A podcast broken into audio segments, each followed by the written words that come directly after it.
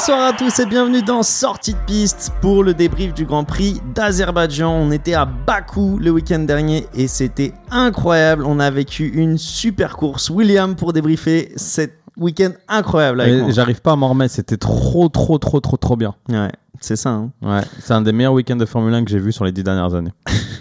Moi, je te promets.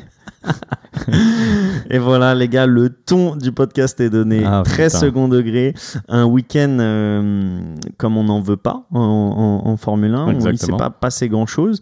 Euh, mais on a quand même un nouveau format de sprint avec le shot-out et le sprint euh, le samedi. comme Incroyable. Vous l'avez dit. Format de fou. On a eu le- le- les essais et la qualif le vendredi et Ouais. la course le dimanche. Euh, une course du coup qui a vu la victoire de Pérez devant euh, Verstappen et Leclerc. Euh, c'est la première fois qu'un pilote, un- qu'un pilote gagne deux fois à Bakou. Euh, Ouais. Pérez qui avait gagné il y a deux ans euh, et qui regagne euh, cette année. Et Pérez qui revient à six points provisoirement de, de Verstappen. Ouh, le Donc, suspense. on va on va essayer de, de parler pas de la course en elle-même, comme vous l'avez compris, c'est pas passé grand chose, mais on va parler un peu de, de ce qu'on peut en ressortir de cette course avec avec Willux. Euh, rien. Allez, voilà. Merci beaucoup. À la prochaine. Bon non, pour pour bien lancer le truc, je t'ai préparé comme une petite question. Ah ouais? Euh, vu que Marin n'est pas là ce, cette semaine, je te fais pas, on va pas faire un jeu, tu vois, on va faire juste une question comme comme à l'ancienne un petit chiffre. Tu vois, Ok, comme on moi faisait l'an dernier. Ouais, je suis chaud. Euh, comme ça, tu vas pas jouer tout seul, mais tu, tu dois deviner. Mais si si, je- vais jouer tout seul. Oui, mais c'est une devinette, quoi. Je peux Euh, m'inventer un ami imaginaire. Tu veux que je m'invente un mec? Non, ça va aller, t'inquiète. On va garder le, le truc, euh, les pieds sur terre, comme on dit. Ça roule. Si je te dis 200, chiffre tout rond, Le nombre de qui Grand est Prix d'un mec à 200 ce week-end. Non, Voilà, donc ça c'est super radiophonique. C'était un super blanc. c'est plus en rapport avec quelque chose qu'on réalisait. Ah, Comment je pourrais le dire euh, un doublé. Euh, Non Red Bull qui fait un doublé, le 200ème. euh, C'est les Mercedes qui l'ont réalisé. Le Mercedes Mhm. Elles ont fait quoi ce week-end, les Mercedes C'est un petit à côté. hein. Ils sont petits à côté Mhm. C'est- 200 euh, Non, j'ai pas. Tu l'as pas Ah bah alors là, pour un indice, donne-moi un dernier indice, stop. Russell, il a fait quoi à la fin de la course? Russell, il a fait quoi à la fin de la course? Voilà. Au dernier tour de la course. Dernier tour de la course. Euh, meilleur tour en course, Pardon. meilleur tour en course. Il est allé chausser des pneus euh, Tendre et il a tendres fait. et il a fait le meilleur C'est le deuxième meilleur tour en course d'un pilote Mercedes? D'un moteur Mercedes. Impossible. Ouais. Vraiment? Ouais. Ah bah, Je l'aurais jamais trouvé parce que je pensais que c'était bien plus. Non. C'est 200 du coup. Et ils sont deuxième à ce classement-là. Devant. Devant? Enfin, derrière Ferrari Ferrari. 267. euh, Quand même. hein. euh, tour le plus rapide du coup. Et juste devant? McLaren. Non. Oh Euh, Non, non, non, Mm. c'est un moteur, excuse-moi, c'est motoriste. moteur, moteur, Donc ça va être Honda. Non. Honda, cinquième. Un Renault?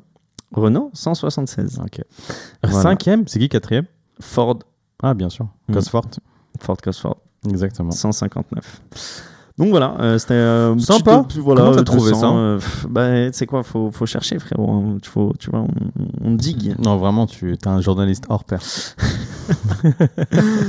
Bon, on se lance du coup sur ce week-end de course. Du coup, on va parler, euh, peut-être décrypter un peu le format Ok, euh, ok. sprint. Du coup, euh, un format sprint qui a évolué cette année. Du coup, on aura 6 courses sprint, 6 samedis sprint maintenant qu'on va les appeler. C'est confirmé Euh, que donc- les 6 sprints seront sur le même type de format? Donc là, c'est vraiment le nouveau format, c'est engagé?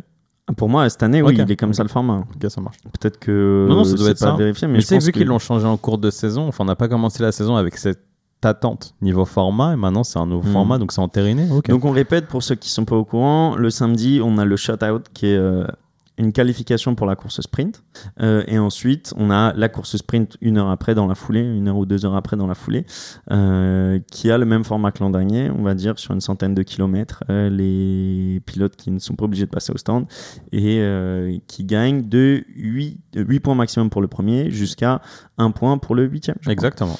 Donc, donc voilà, une course qui a vu, bah, de toute manière, les deux pôles, la pôle de la qualification et la pôle du shootout ont été faites par Leclerc, et les deux victoires ont été faites par euh, Pérez. C'est simple la Formule 1. Mm. voilà. Ça te dit tout le du week-end. Ah. Après, euh, les, les, comment on va dire, pour y arriver, ça a été différent.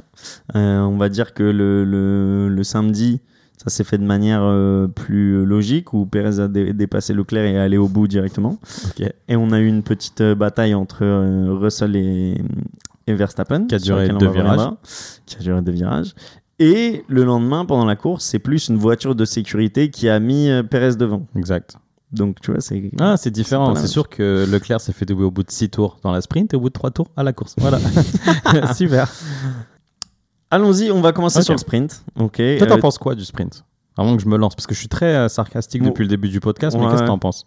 En vrai, en tant que spectateur et téléspectateur, je pense que c'est bien. Ça te rajoute du contenu, tu vois. Et surtout là, le fait que ça soit une qualif pour le, le sprint, je préfère. En vrai, c'est plus logique qu'une Ouais. qualif pour les deux et tout. Euh, mais là, je pense que ton désarroi vient du fait que les Red Bull en ligne droite sont trop rapides et que le circuit de Bakou avec cette ligne droite de fait Oh. combien? 2 km Je sais pas, super longue. 3 km J'ai rarement vu un truc aussi long, ça fait que à part autre chose. c'est ça te dégoûte parce qu'au final même Leclerc en décrochant la Ouais. pole doit se douter qu'il fera pas long feu en fait Tu regardes bien, il se défend pas vraiment. À chaque fois qu'il se fait doubler, d'ailleurs, il insiste même pas. Il sait que c'est inévitable. Je pense même que les Red Bull ont pas attaqué plus que ça en qualif, parce que tu sais que, enfin, savaient qu'ils allaient les avoir au bout d'un moment. hein.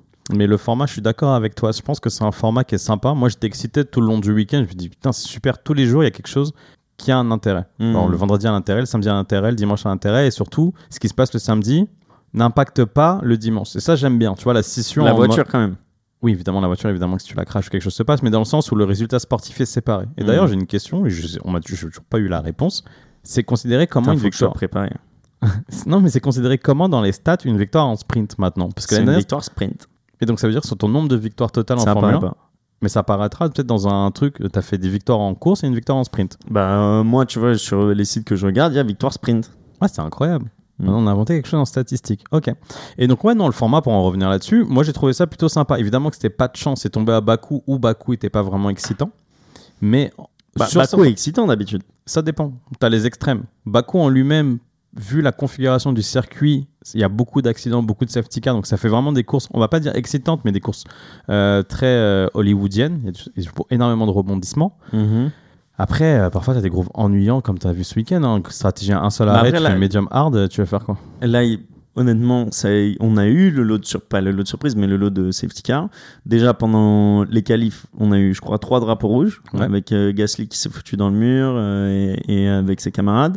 Euh, sur la course, on a aussi eu De Vries qui a, Ouais, bien sûr. qui a direct DNF, qui a touché le mur. Week-end catastrophique de Debris. Et on a eu d'autres euh, pilotes, euh, dont Verstappen, euh, dont Russell, dont tout le monde, qui a qui ont touché des murs, mais où il n'y a pas eu forcément d'incidence. Oui, c'est vrai, c'est vrai, c'est vrai. Mais donc le format est pas mal. Donc j'aimerais bien le revoir ce format. Il me dérange pas de le revoir tant que c'est ponctuel. C'est pas quelque chose qui me dérange en Formule 1 maintenant. J'ai fait, voilà, j'ai fait mon deuil. C'est Mhm. comme ça maintenant. C'est la nouvelle Formule 1. Ça me dérange pas de temps en temps s'il y a 4, 5 sprints dans l'année. Ça m'excite un peu le week-end. J'ai envie de voir plusieurs courses. Un week-end, ça me dérange pas, mais je veux pas que ce soit quelque chose qui devienne permanent. Au Brésil, par exemple, il va y être. Oh, c'est cool. Je pense que Ouais, ça, ça peut faire cool. quelque chose de bien. Bah en fait, oui, c'était bien les dernières fois qu'on a vu un sprint au Brésil. Je me rappelle pas celui de 2022, mais je me rappelle celui de 2021. Bah, avec Hamilton, c'est pour ça que. Exactement. Et donc c'était assez impressionnant quand il y a quand même un enjeu ou quelque chose. Si on arrive au Brésil et que les championnats sont déjà pliés, on va se faire chier, mais bon, à voir. C'est intéressant ce que tu dis. Limite, penser à mettre plus de sprint à la fin pour euh, si tu peux resserrer les points ou un truc comme ça, tu vois, genre. euh, Peut-être. hein. Tu te rappelles, il y a une année en Formule là, 1 où les points, points- étaient doublés. hein. Ouais, mais là, 8 points, tu vois, c'est dans C'est certains pas championnats du monde, euh, ça, ça a compté, quoi. Ah, bien sûr, c'est pas négligeable. Euh, Revenons-en au fait, les deux victoires du coup de Pérez. Pérez qui confirme, on en avait déjà parlé sur cette antenne il y a 4 semaines maintenant, de la hum, de la performance de Pérez et Pérez peut-il inquiéter Verstappen Euh, parce que vu qu'il n'y a pas trop de débats à faire on essaye d'en faire des débats Euh, mais Pérez aujourd'hui qui confirme euh, ses comment on peut dire Le ses prince- qualités sur sur les circuits urbains Le prince de la ville, j'ai entendu. J'adore. Ouais, je crois que c'est l'équipe qui a titré ça Ah, mais j'ai entendu sur les pistonnets. ah ouais? Brice Germain, je crois qu'il dit les princes de la ville. J'ai adoré. Mm. J'adore. Euh, bah vu que t'as plus de Parc des Princes t'as- il te faut bien quelque chose Écoute, on va pas tout de suite se fâcher là dans le podcast. C'est quelque chose d'amical à la cool entre toi et moi. non, donc du coup, euh, Perez euh, qui revient à 6 points au classement général de. Max Verstappen. Vraiment au mérite. Au mérite, vu que là, en vrai, Verstappen a essayé d'aller le chercher pendant quoi euh, Un peu plus de 30 tours Ouais. Euh, et qu'il est toujours resté à, on va dire, 2 secondes. Il est passé à un moment sous les Au-dessus 2 du secondes. Mais, Au-dessus de la zone de DRS dans tous les cas. Au-dessus d'une seconde. Et c'était assez passionnant à voir. Dans le sens où on a vraiment vu que les deux étaient à la limite et que Red Bull les laissait se battre. Et ça, c'était la seule chose excitante de ce Grand Prix, de voir deux pilotes à la limite vraiment essayer de se battre. Là, c'est quand même début de saison, donc je pense pas que Verstappen était à 110%. J'imagine qu'il était peut-être à 99%. En fin de saison, on aurait peut-être vu un, Verstappen un peu plus agressif. Je pense qu'il est déjà en mode gestion. Il se dit bon, voilà, Perez, c'était son week-end, tant mieux. Je gère ma deuxième place, mais c'était assez passionnant à voir. Surtout comme on l'a dit, euh, Verstappen qui a fait deuxième du coup à la qualif, euh, donc euh, qui est parti deuxième de la grille, qui aurait pu profiter de la safety car, mais il, a décidé de s'arrêter un peu plus tôt. Ouais. Du coup, euh, il s'est retrouvé. bizarre d'ailleurs, t'en penses quoi? C'est pourquoi ils Un ont arrêt pas attendu. Non, en fait, ce qui s'arrête quand il y a un drapeau jaune. C'est pas encore safety car. Tu mais je pense qu'en gros, il, il a dû avoir le box-box dans, dans l'oreille avant le drapeau jaune. Et quand il rentre, du coup, il s'est drapeau jaune, tu vois. Ah, il me semblait qu'il y avait déjà le drapeau jaune parce que je me faisais la réflexion devant la télé avec ma femme. Je disais, mais pourquoi ils n'en pas un tout petit peu Alors que tu sais qu'il y a une safety car qui va tomber. Et la safety Mhm. car, c'est vrai que là, c'est un problème un peu il y a très peu de chances qu'il n'y ait pas de safety car. Exact. Donc dès qu'il y a jaune, tu sais que ça fait une safety car. Mais là, il a été très long à sortir. Elle a été longue à sortir la safety car. Donc je ne vois pas pourquoi ils n'ont pas juste attendu un tour de plus. Je pense qu'ils avaient tellement peur de se faire undercut derrière. Hmm. D'ailleurs que l'undercut ne marche pas à bas coût. Mais je sais pas, ils sont un, un tout petit peu foirés, je pense, là, quand même, euh, Red Bull. Donc du coup, ce qui a laissé la, la porte ouverte à Perez, qui, a- qui était troisième et qui a lui profité du coup d'un arrêt, on va dire gratuit euh, pendant la safety car et qui a pu, pu repartir devant. Euh, honnêtement, Perez, là on voit qu'il arrive à tenir la cadence, on voit qu'il a aussi des capacités de driver, ça on le savait, mais aujourd'hui pour, euh, pour euh, même gagner plusieurs courses par an, donc là ils sont à deux victoires chacune, chacun, pardon. C'est ça. Euh, deux victoires pour Verstappen, deux victoires pour Perez. Euh, Est-ce que, on va, à quel moment tu parles des choix et de Verstappen qui se donne pas à 100%, etc. À quel moment de la saison tu penses que soit l'écurie, soit les drivers vont faire un choix de, de, de pousser Max? Ok, je pense pas qu'ils se donnent pas à 100%, je pense qu'ils se donnent pas à 110%. Red Bull, ils veulent garder leur communication du style on n'intervient pas tant que les deux sont pas idiots, on les laisse se battre. J'y crois moyen quand même. Je pense que c'est plus une histoire d'opinion publique, d'image. Quand on t'as une écurie qui domine comme elle a été Mercedes par exemple sur les années Hamilton, euh, Rosberg ou Hamilton, Bottas, t'as pas envie de donner des consignes d'équipe encore plus. Tout ça, c'est euh, l'apprentissage de ce qui s'est passé sous l'ère Ferrari au début des années 2000 quand Schumacher dominait. Et qu'en 2002, ça a été tellement le paroxysme de la domination qu'ils avaient même demandé quand même à Barrichello de laisser passer Schumacher. Alors qu'on savait qu'ils allaient dominer la course. Et ça avait tellement été une image catastrophique sur Ferrari et sur la Formule 1 que je pense que toutes les écuries en Formule 1 ont ce côté, on veut pas reproduire la même bêtise. On veut pas dire. Mais même s'ils le disent pas, j'en suis sûr que dans leur tête, ils se disent Verstappen, c'est notre, euh, pilote numéro 1. Il est déjà double champion du monde. Si on fait les choses bien, il sera triple champion du monde.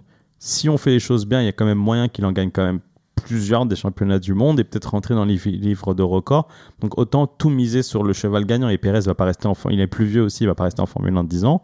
Je miserais tout sur Red Bull. Et ça, la manière de le faire, ce serait d'orienter le développement de la Red Bull plus du comme Red comme Verstappen aime ses voitures au Mais c'est à détriment quel, de à quel moment tu vois du, du coup tu fais ces choix-là Genre plus je en deuxième que- partie pense- de saison Non, je pense que ces choix ils sont déjà faits là. Parce que entre le moment où tu conçois la pièce, que tu fais la pièce en chemin et que tu la poses sur la voiture, il y a quand même plusieurs mois. Donc je pense que là, dans les bureaux d'études de Red Bull, et c'est juste mon opinion, les mecs se disent déjà, bon, comment on peut faire que la voiture aille un peu plus dans le sens de Verstappen?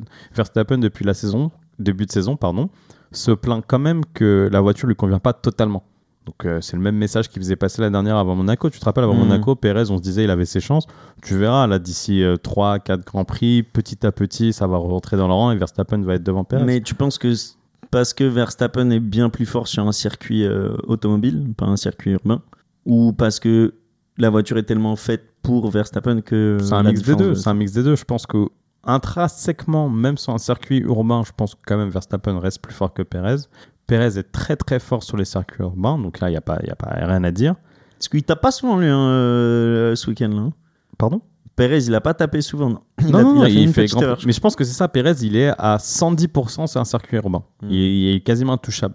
Je pense pas que Verstappen se dit je vais rentrer à 110% parce qu'il y a trop de risques de taper la voiture. Si je fais 100, 105, ça lui met assez la pression. S'il fait une erreur, je passe. Si ça ne met pas l'erreur, bon bah tant pis, tu vois, et je reste sur le minimum. Est-ce que ça explique peut-être son comportement avec euh, Russell la veille? Donc, Peut-être, un petit ouais. accrochage euh, Bah, parce qu'ils à la course sprint au premier tour entre euh, Russell et, et Verstappen. Bah, Russell qui casse, on va dire, le, le, Le side ponton. pod, euh, le ponton de gauche de, de, de Verstappen. Exact, mais t'as bien raison. Mais c'est vrai. C'est c'est super ce que tu dis parce qu'il lui dit, en conférence de presse, il dit il n'y a pas besoin de prendre autant de risques dans un premier tour.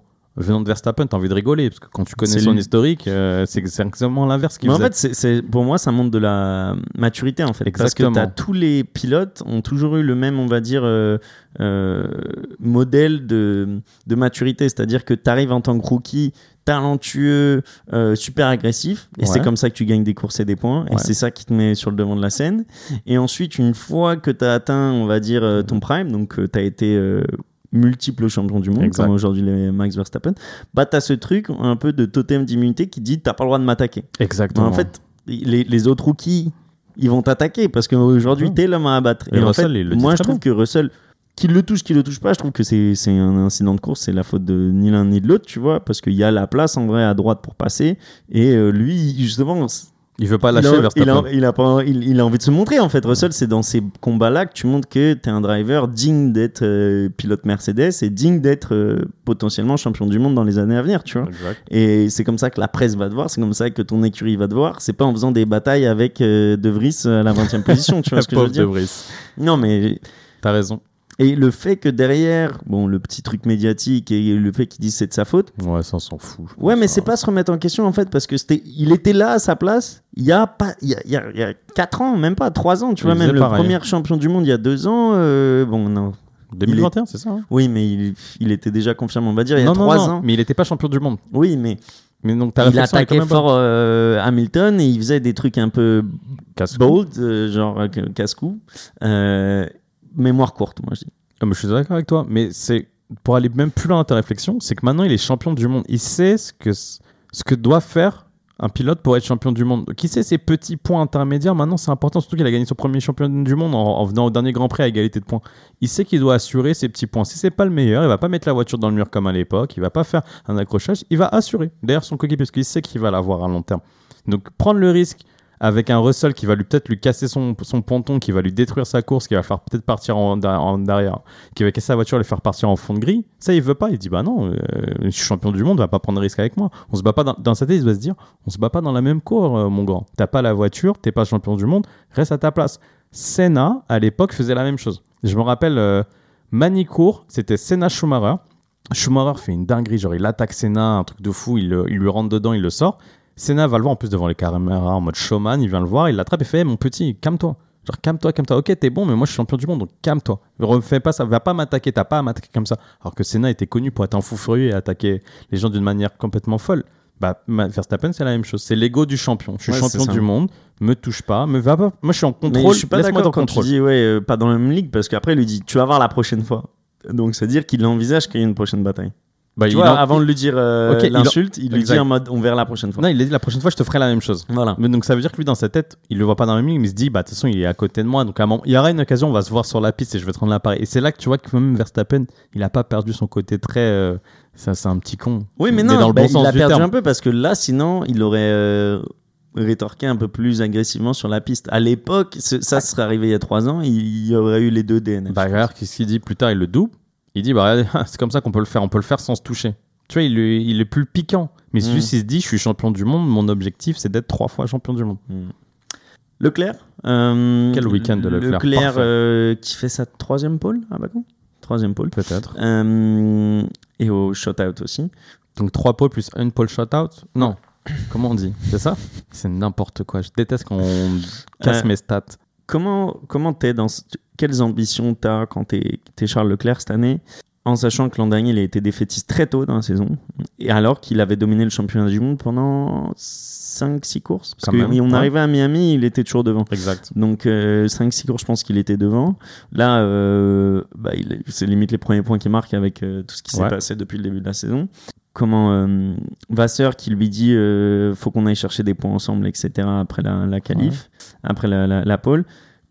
Dans quel état d'esprit on est? Est-ce qu'on se dit on essaye de faire le mieux qu'on peut? Et du coup finir troisième c'est finir premier ou pas? Bah, je on se dit on, on doit tout casser. Déjà, Ferrari, ils ont eu une très belle approche de ce Grand Prix. Ils sont pas ramenés d'upgrade sur la voiture. Ils se sont dit, avec ce qu'on a, ça va être suffisant pour faire une, plutôt une bonne performance à, à Bakou, ce qui s'est passé avec Leclerc, ce qui s'est passé moins avec Sainz. Et les upgrades, on va les garder pour un week-end normal où il y a assez d'essais libres pour pouvoir les tester et vraiment, donc ce sera pour Miami, et vraiment faire du développement sur la caisse. Donc ils ont fait un pari qui a marché. Si t'es Ferrari à l'heure actuelle, si t'es Leclerc pour être plus précis, je pense que tu sais que c'est foutu. C'est déjà foutu et t'espères un miracle. T'as une onde d'espoir, c'est que sur un tour, ils sont plus rapides que Red Bull. On l'a vu, il a fait les deux pôles. Il est vraiment rapide sur un tour. Leclerc, il est vraiment impressionnant. La Ferrari marche bien, mais en rythme de course, ils sont intouchables. Pour deux choses, dégradation des pneus et DRS. La, la Red Bull avec le DRS, c'est une fusée. Et la Red Bull, elle économise ses pneus comme jamais. Genre, Et t'as du juste- grinding sur les pneus aussi. euh, pas mal de, de Mercedes, exemple, mais aussi de Ferrari. qui Exactement, c'est pour ça qu'en exactement. Donc la- la- la- c'est de la soie la, la Red Bull, elle est parfaite. Donc je pense que quand tu es Ferrari, quand tu es Leclerc, tu dis juste espérons que les upgrades arrangent ces problèmes parce qu'en performance pure, on a ce qu'il faut.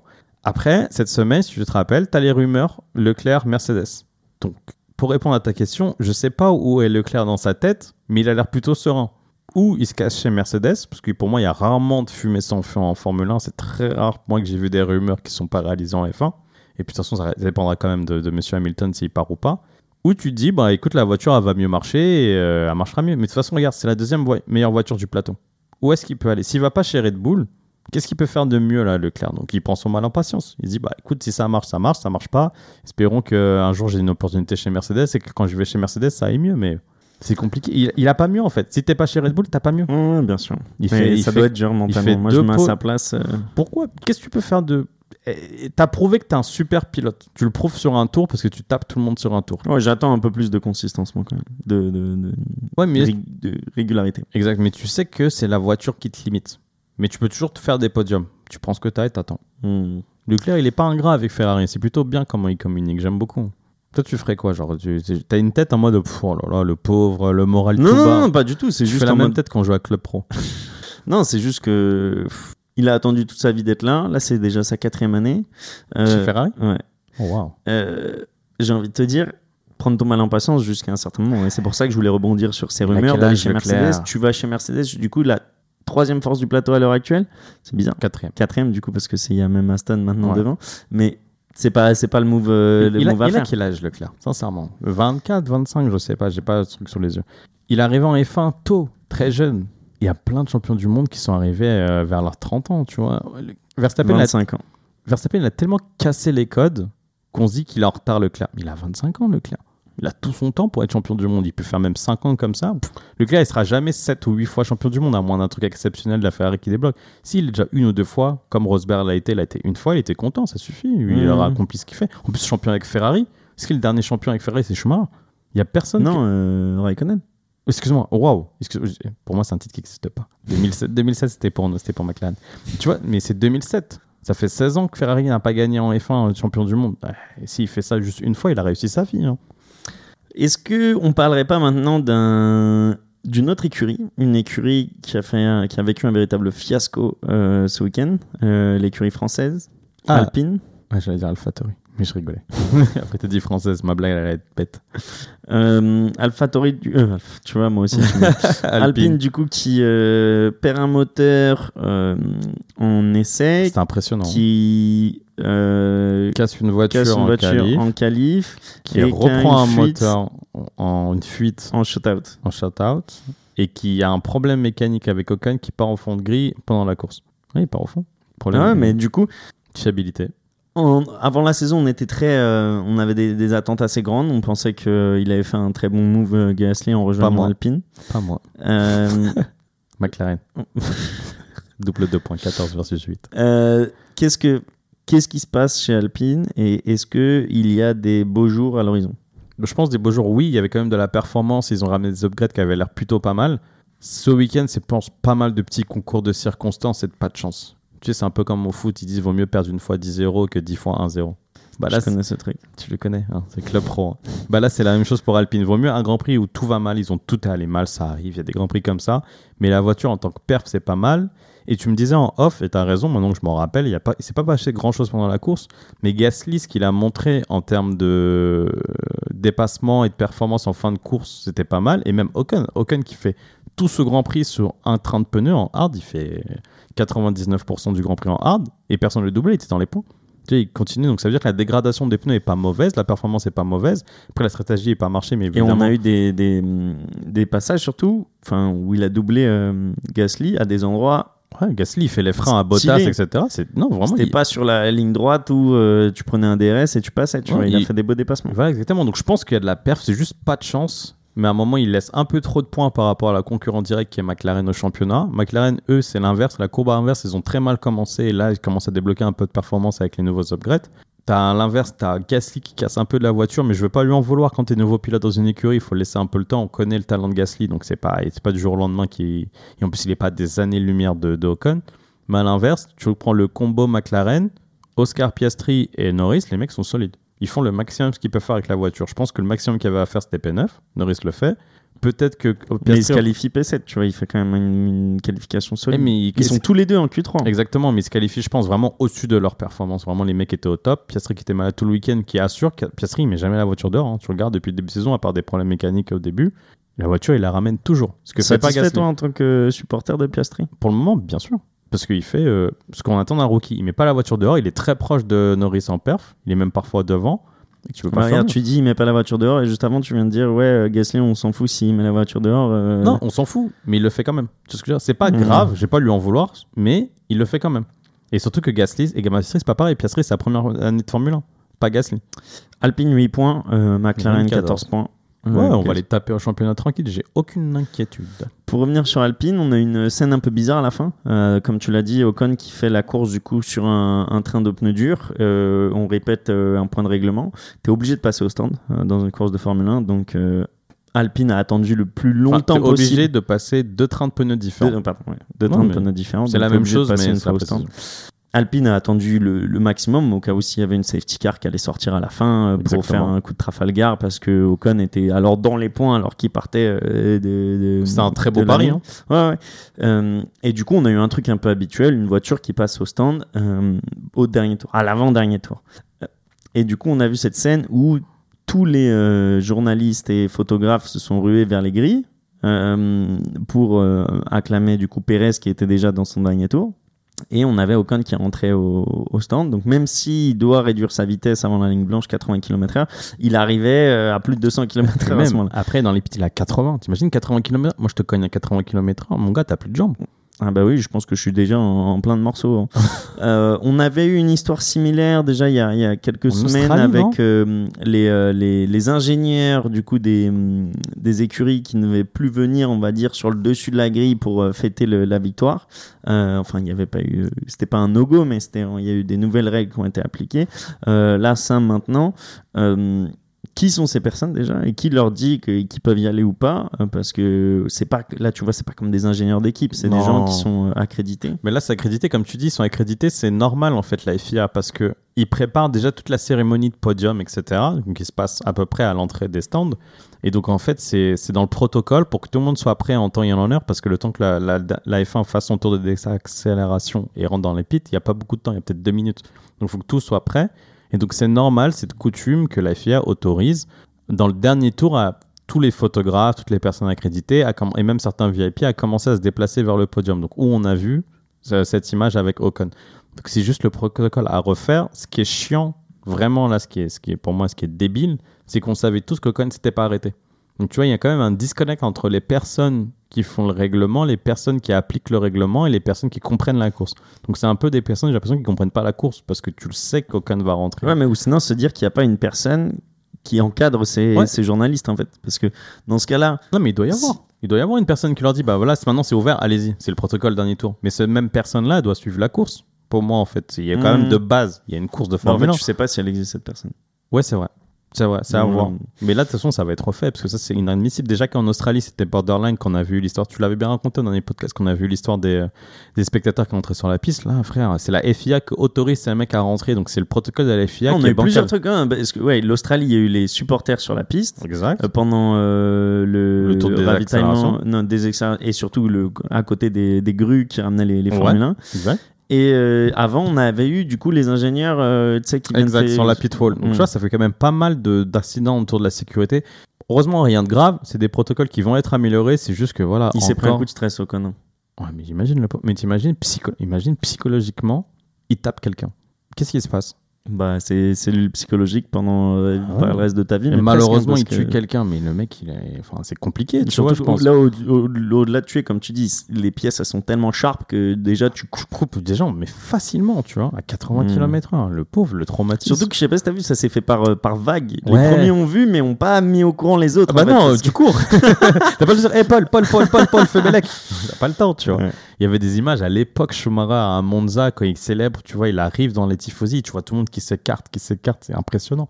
Mais une sécurité, c'est, on peut pas faire ça. Non, c'est la Formule 1, c'est censé être le top, top, top, top, le pinacle. Pinacle, pinacle, pinacle. Pinnacle, mais. euh. Pineapple. Du sport automobile, tu vois, donc tu peux pas avoir ce type de problème. Après, moi, je me... dans ces... à chaque fois dans ces moments-là, je me dis, mais comment c'était avant, en fait, tu vois? Ça devait être tellement rocambolesque. Tu- Déjà, Avant, quand on voit les images d'archives où tu faisais le plein et tout, t'avais Ouais, 10 mecs autour de la caisse. Ça n'avait rien à foutre. hein. Ils étaient en short, euh, pompe à essence sur le dos, allez, hop, lunettes de soleil, limite gros cigare à côté.